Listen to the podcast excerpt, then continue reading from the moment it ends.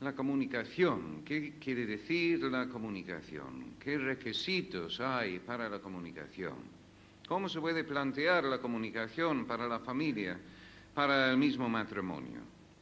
Y creo que hay un primer requisito para lograr una comunicación entre las personas, y esto sale de una reflexión sobre el origen de la misma palabra de comunicación, porque viene esa palabra comunicación de la palabra comunidad. Y comunidad viene de la palabra unidad. Entonces, la primera pregunta que uno tendría que hacerse es, ¿cómo se logra la unidad entre distintas personas? Y creo que realmente solamente hay una contestación a esta pregunta. Y esto es que hay unidad entre las personas cuando hay valores compartidos, valores compartidos. Además, podemos ver cómo esto nos ayuda a distinguir entre el concepto de comunicación y de información, tema, por cierto, que los periodistas siguen discutiendo continuamente. Pero para mí es bastante claro. Es claro porque yo entiendo que cuando yo comparto los mismos valores que otra persona, podemos comunicar, pero en cambio, si no compartimos los mismos valores, lo único que puedo hacer es informarle. Si yo me encuentro con un señor, es la primera vez que le conozco, y luego en la conversación yo empiezo a hablar de mis intereses y hablo de educación. No le interesa. Hablo de familia, tampoco le interesa. Hablo de teatro, tampoco le interesa. Hablo de jardinería, tampoco le interesa. Estos son mis propios intereses. Las cosas que yo aprecio son valores para mí. Pero luego saco el tema del deporte. Yo aprecio el deporte, es un valor para mí. Y también a este otro señor también le interesa el deporte, aprecia el deporte, es un valor para él. Sobre ese tema ya podemos comunicar porque hay un valor compartido. Pero sobre todos los demás temas entiendo que yo le puedo informar, pero no logramos una auténtica comunicación. Eso entonces es la primera sugerencia concreta que yo haría a ustedes esta noche respecto a la comunicación en la familia.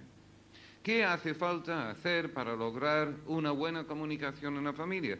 Buscar unos valores que pueden ser compartidos entre los distintos miembros. ¿Qué tipos de valores?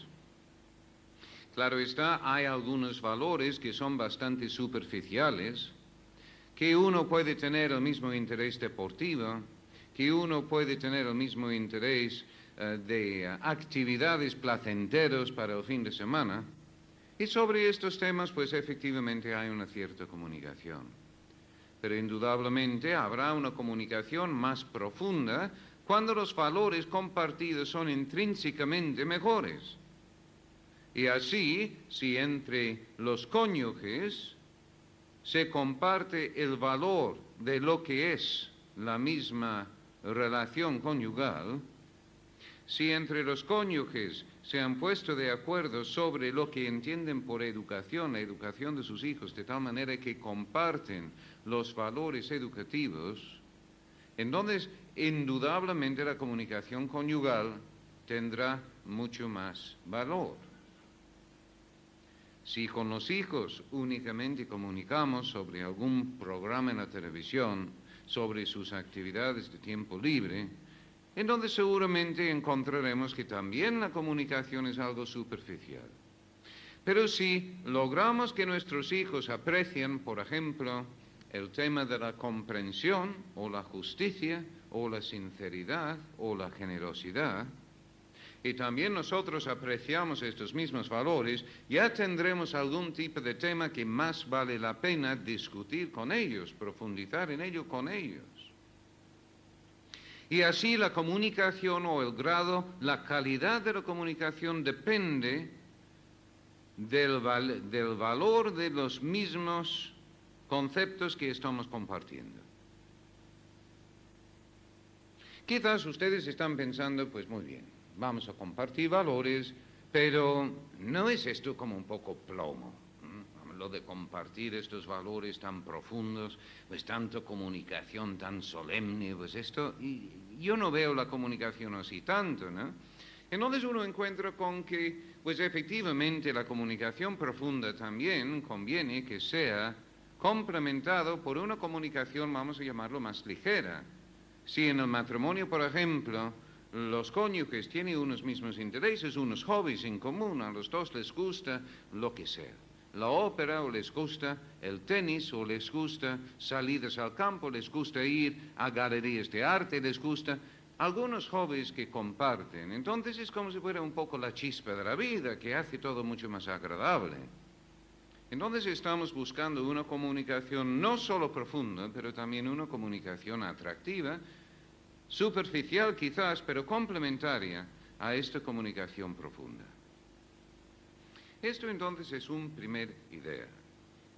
Pero hay también aquí otro tipo de requisito que yo destacaría para que se dé una comunicación auténtica entre los miembros de una familia.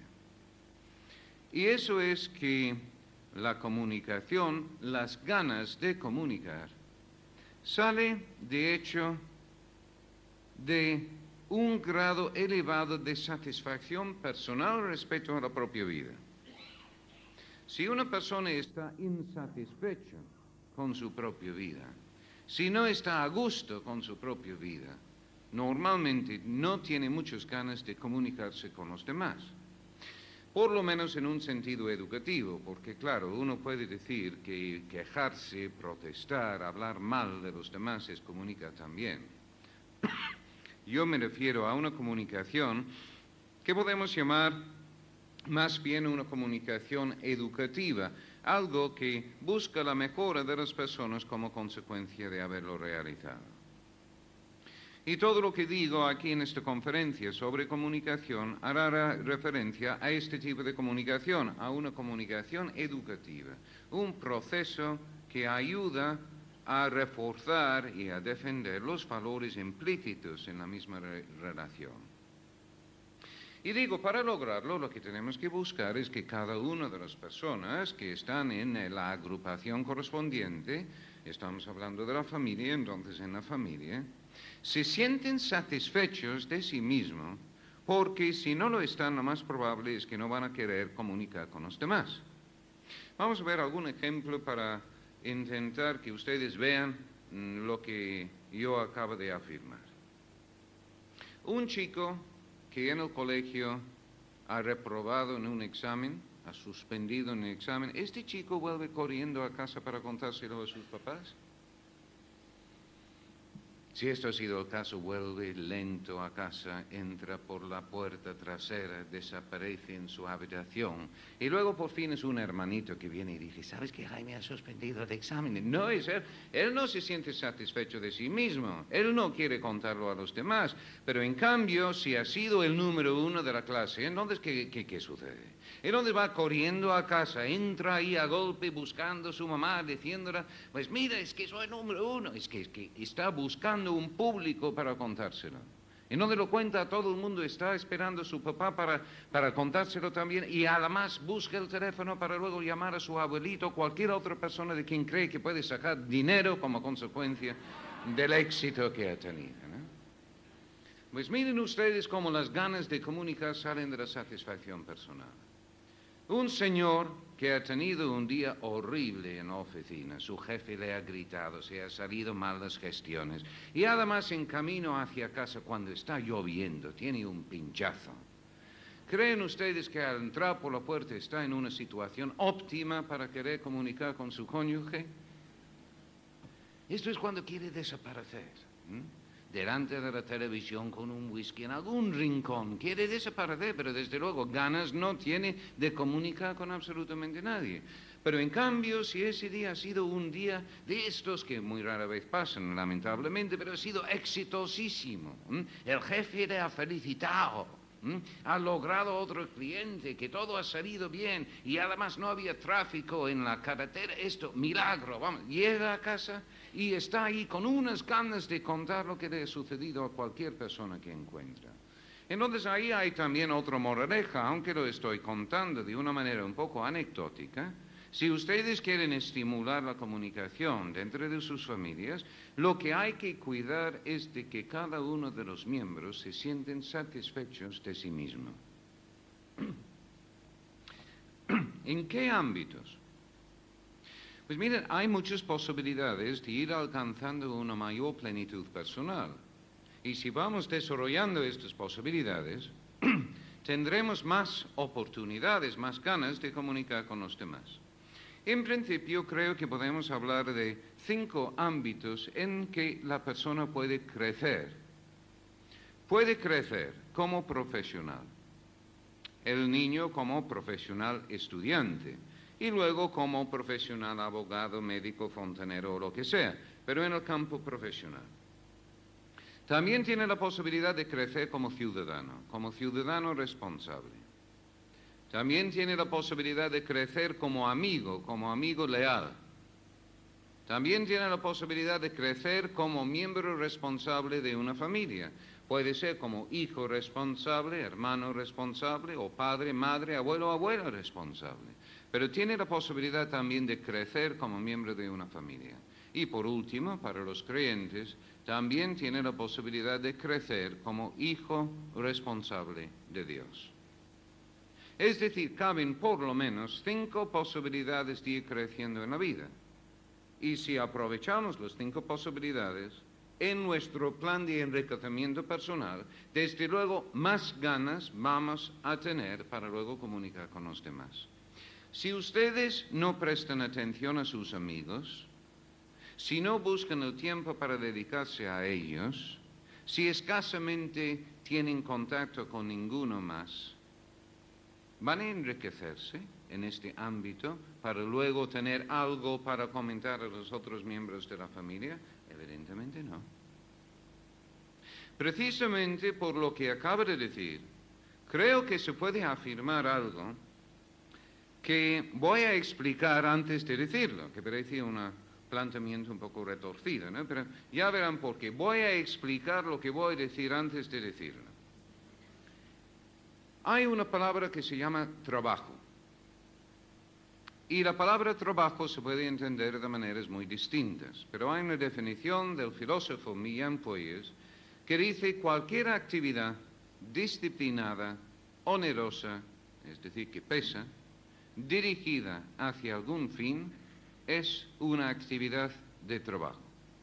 Cualquier actividad disciplinada, onerosa, dirigida hacia algún fin. Bueno, ya he explicado lo que entiendo por la palabra trabajo. Ahora voy a hacer la afirmación. Entiendo que a todas las mujeres les vendría muy bien trabajar fuera de casa. Pues miren ustedes por qué lo quería aclarar antes de decirlo. Porque si no, si yo hago esta afirmación, ustedes van a entender que lo que yo quiero decir es que todas las señoras tienen que salir a ganar dinero fuera de casa. Y esto no lo he dicho.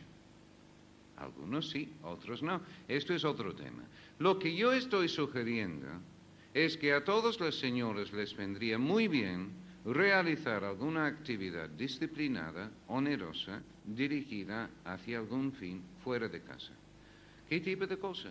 Visitar hospitales, una reunión literaria, ir al gimnasio regularmente, pero disciplinada. Se sabe que todos los lunes a tal hora se hace, y aunque hace frío, hace calor, uno sigue haciéndolo. Disciplinada, onerosa, que pesa, que cuesta un esfuerzo y que sirve para algo, que conduce hacia alguna mejora de la persona.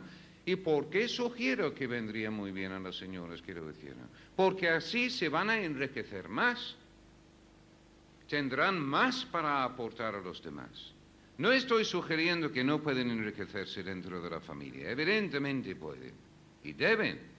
Lo que estoy diciendo es que más a más pueden enriquecerse en otros ámbitos también. De tal manera que como están entusiasmados con su propio proceso de perfeccionamiento en la vida, tienen muchos más ganas y además más gracia para luego comunicar con otros y motivarles hacia la comunicación también. Y así es como se va logrando con los hijos, porque si uno logra que los hijos se van desarrollando en sus responsabilidades como ciudadanos o como amigos, como hijos de Dios, etc., indudablemente van a estar en mejores condiciones para aportar a los demás. Hasta ahora entonces hemos contemplado dos condiciones para la comunicación en la familia. Una de ellas es compartir valores y en segundo lugar el enriquecimiento personal, porque desde el enriquecimiento es donde sale esa iniciativa inicial para comenzar el proceso comunicativo.